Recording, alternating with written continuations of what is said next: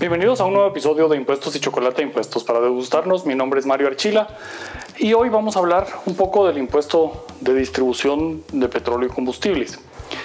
Principalmente porque la gente se está quejando del alto costo de los combustibles ahora y pues vale la pena tratar eh, por la coyuntura cómo funciona este impuesto acá en Guatemala.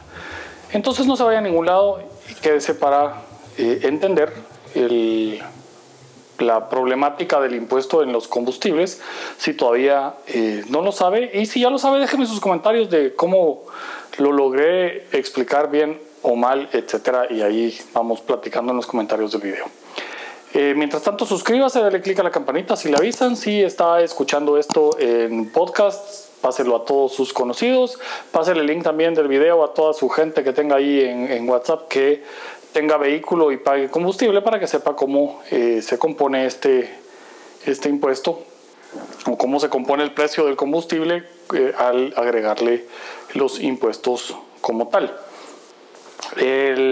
los invito a VIP de Patreon eh, para contenido, conferencias y demás que están ahí subidas y disponibles para nuestros miembros de Patreon VIP. Con los miembros de Patreon VIP, la última semana de noviembre tendremos nuestra reunión mensual de una hora eh, por Zoom en la que platicamos de temas de impuestos como tal. También me pueden seguir eh, en Twitter, Impuestos y Choco, en Facebook, Impuestos y Chocolate, y en el blog impuestosychocolate.com. Y para más contenido también suscríbase al podcast Conecta de Consortium Legal, eh, donde también cubrimos algunos temas con mis socios y asociados ahí en la firma. Sin más, pues vamos con el tema. Combustibles carísimos. Pues sí, combustibles están, están muy caros que el componente de precio, y por ahí salió eh, alguien, hasta un diputado, interponiendo amparos por lo caro del precio. Los eh, precios de combustibles fluctúan enormemente por un montón de factores entre demanda, supresión de oferta, eh, etc. Debemos también tener eh, claro que lo que no se esperaba, pero las consecuencias no previstas en muchos casos de los cierres que dictaron los gobiernos, para eh, transportes públicos masivos en países como el nuestro eh, y acá en Latinoamérica ha sido que la demanda de vehículos ha subido enormemente. Tanto vehículos usados como vehículos nuevos están teniendo niveles de venta muy muy altos y no se esperaba eso para efectos eh, de previsión de ventas cuando empezó la pandemia. Eh, pero al haber cerrado el transporte público colectivo, al haberlo limitado y demás, y tener eh, horarios parciales y tener horarios reducidos y todo esto ha obligado a la gente a buscar vehículos. Entonces el consumo de combustible, aparte de todo, probablemente está en, niveles bastante normales, eh, a pesar de que se dice que ahí sí sigue habiendo algunas restricciones de horarios, cierres parciales y demás, y ese consumo sigue alto el cartel de combustibles y de, petróleo a nivel mundial, pues también mantiene reducida la oferta y esto eleva precios eh, como tal. mucha gente dice, pero si el precio de, eso lo compraron más barato, ¿por qué sigue caro? Porque la rotación de esos inventarios utiliza proyecciones de precio para poder suplir el inventario que se está despachando. Eh, y el precio de venta depende del cargamento futuro más que del precio en el cual se compró. Es el precio de sustitución del inventario el que rige en muchos eh, productos y en combustibles pues, principalmente para poder reabastecer eh, si no cubrieran y, y, no previeran las alzas del combustible en los futuros embarques. Y por eso es que también hay un ajuste por ahí. Estamos entrando en invierno, calefacción, etcétera. Eh, hay un fenómeno por ahí que me comentaba alguien que el, em, el, empuje de políticas de generación de energía limpia eh, ha sido también muy costoso y tiene, y tiene un precio muy alto. y eso en algunos países lleva a que los combustibles fósiles pues traten de suplir, o sea, sean el vehículo para tratar de suplir las inversiones gubernamentales que han sido necesarias para generar energía eólica, eh, solar y demás y subsidiar esa generación de energía en esos países colocándole impuestos a los combustibles. Ahora, Guatemala tiene un fenómeno que es distinto.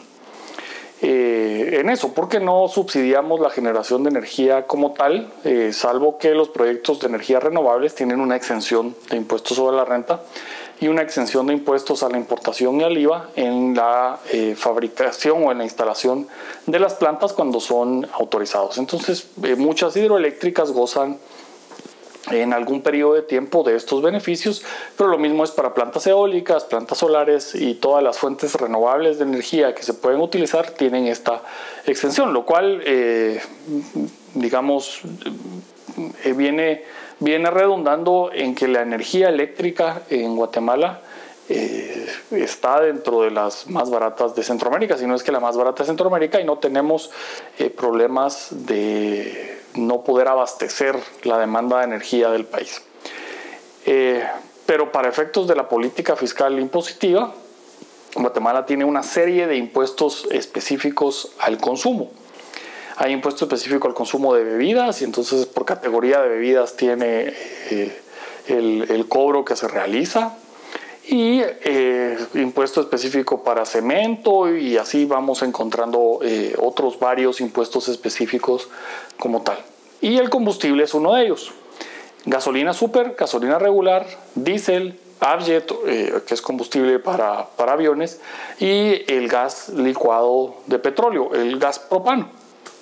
Estos tienen un impuesto específico por eh, una medida de, volumen eh, como tal. Entonces, cada, por ejemplo, de la, del combustible, de la gasolina o del diésel, cada galón tiene un monto específico de impuesto. este impuesto pues, tiene sus eh, características particulares. Digamos, hay que pagarlo al momento de la nacionalización del el combustible, junto con los derechos arancelarios y el IVA. Y luego este impuesto que el importador pagó se lo recarga en el precio por galón al distribuidor y el distribuidor pues le paga la cantidad del impuesto por cada galón que se lleva de los tanques en sus camiones y lo entrega a las gasolineras, donde las gasolineras le pagan luego por cada galón que reciben y se lo cobran después al público. Entonces cada uno de nosotros como público cuando llega con el vehículo a una gasolinera y echa combustible, cada uno de los galones lleva incorporado este impuesto específico el, vamos, 4.70 por galón de, de, súper, eh, para que tengan el, el, cálculo por ahí. Y ese, vean su última factura, miren cuántos galones de combustible tienen y le restan el valor. Y ese es el precio que pagaron sin ese impuesto. Adicionalmente a lo que les sobró después de haber quitado ese impuesto, le calculan el IVA el 12% del total de esa factura, entonces dividen en 1.12 ese resultado y les va a dar el precio por galón. Ahora, ese precio por galón dentro de sus costos tiene los costos impositivos incluidos que la cadena de distribución tiene incluidas como costos impositivos que no han sido eh, cargados en el precio como tal eh, directamente, es decir, que no le pueden sacar ustedes el cálculo directo. Pero ¿qué encontramos ahí? El combustible evaporado, porque esos 4.70 por galón en la gasolina super, por cada galón que se evapora en la cadena, le queda como costo finalmente a cada uno de ellos y cada uno de ellos dentro del precio va calculando la reposición de, ese, eh, de esa evaporación que no le va a poder cobrar al siguiente. Entonces, ustedes dentro del precio del combustible tienen la evaporación de la cadena que está incluido dentro del precio que la gasolinera les está cobrando para poder reponer lo que el del camión le cobró por lo que se le evaporó y porque recuerden que le tuvo que pagar al importador o al, mayorista de combustible, le tuvo que pagar ese impuesto eh, por los galones que adquirió, pero luego entrega menos galones por lo que se pudo haber evaporado. Y ese faltante va calculado dentro de su ganancia, porque si no quedaría perdiendo con una cuenta de galones eh, ahí inmensa. Luego de eso, pues todavía tenemos el impuesto más distorsionador en Guatemala, que es el impuesto de solidaridad, que va sobre los activos o sobre los ingresos brutos de cada una de estas eh, personas en la cadena. Si bien puede ser acreditado el impuesto de la renta, en algunos casos, el impacto financiero sí tiene que ser tomado en cuenta porque este negocio los márgenes son centavos por galón. Si no consideran el ISO dentro del margen eh, como tal, van a sufrir trimestralmente pérdidas de flujo de efectivo que pueden sacar del negocio a varios. Y probablemente por eso es que no, eh, no todos eh, los negocios de combustible en Guatemala prosperan porque no tienen esos cálculos financieros afinados y ven el ISO como una, eh, como mucha gente lo ve, como un anticipo al impuesto de la renta y entonces lo que pagan de ISO se va a compensar hacia adelante, pero sí tiene un impacto financiero y en productos que tienen tan poco margen, que son centavos por galón, ese poco margen, eh, con el impacto que puede tener en el flujo de efectivo, pues los coloca en situación de cese de pagos y situaciones complicadas donde la operación eh, puede resultar comprometida. Y luego de esto, pues todavía tenemos el impuesto sobre la renta. Aparte que hay un montón de trámites administrativos que se tienen que solventar para poder tener una gasolinera, licencias, permisos, eh, eh, demás para, para poder operar, eh, la atención a los diferentes controles que se hacen para que las bombas, la calibración de bombas, etcétera, que evidentemente son costos y va dentro del precio por galón sin impuestos. Pero es importante que sepamos que cada uno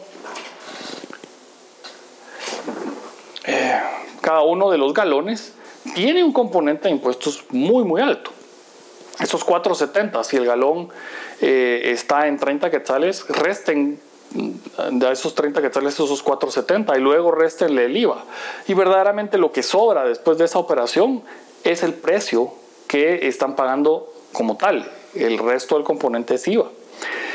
Eh, IVA y el impuesto de distribución. Y eso es en algunos casos 24, 25, 26% del precio es impuestos. Eh, y e impuestos directos que afectan al consumidor como tal al final en esa cuenta.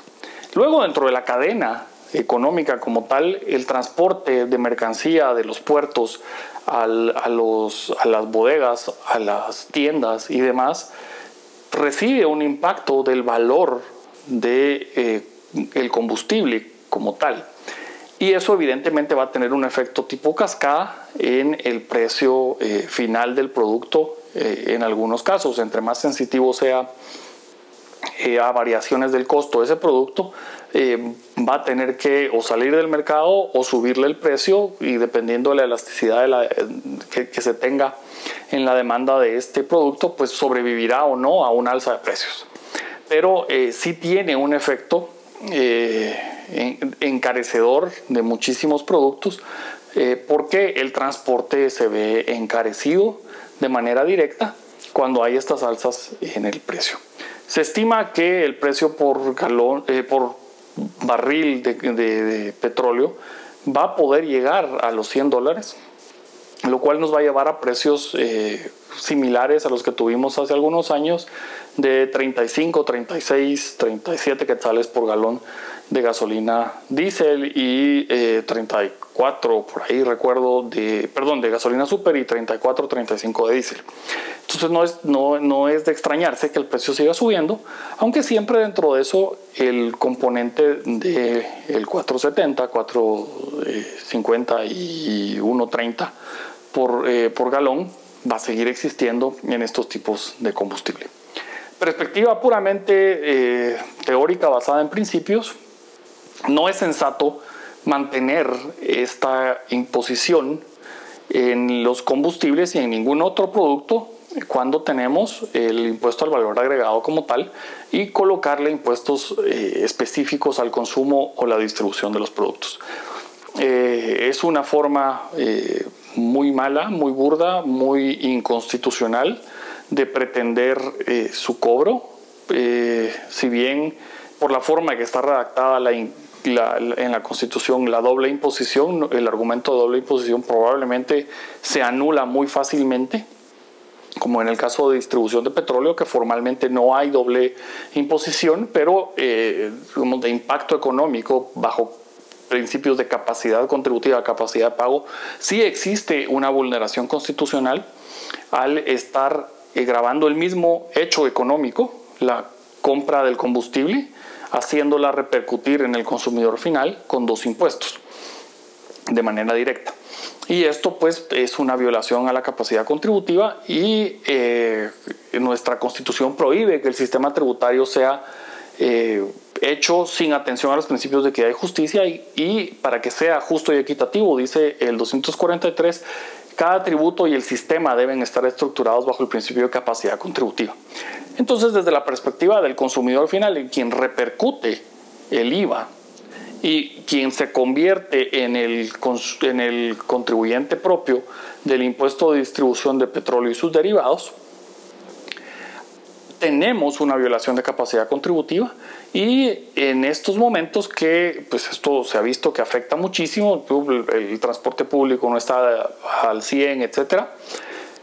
Eh, afecta muchísimo eh, la economía principalmente de la, de la clase eh, media y quienes tienen que ver cómo se movilizan y el costo de transporte que están cubriendo ahora por moto, por medio de motos, carros usados y demás, sí les está perjudicando en cuanto a la obtención de su sustento eh, diario. Eh, debería de ser aliviado ese, ese costo con eh, la eliminación de estos, de estos impuestos. es triste ver que se dice que el fisco no puede soportar esta pérdida de recaudación. Pero debemos entender que los funcionarios y las instituciones del gobierno están hechas no por encima del, ciudadano, sino que están hechas por debajo del ciudadano. Están hechas para servir al ciudadano. Y si el ciudadano está viéndose perjudicado porque hay una violación constitucional a su capacidad contributiva, lo sensato de la Administración Tributaria, el Ministerio de Finanzas, Presidencia y Congreso debería hacer proponer eh, la mitigación o la eliminación de todos estos impuestos que causan esa doble imposición o esa doble tributación, eh, como son los impuestos al consumo de los diferentes, consumo o distribución de los diferentes productos. Espero yo entonces que este video llegue a oídos de esas personas, reflexionen y en lo que resta del año antes de que el Congreso se vaya de vacaciones, nos den la grata sorpresa de que se está corrigiendo el sistema tributario guatemalteco para hacerlo justo y equitativo. Mi nombre es Mario Archila. Este es impuestos de chocolate, impuestos para degustarnos. Y eh, como dice Javier Milei en Argentina, que viva la libertad.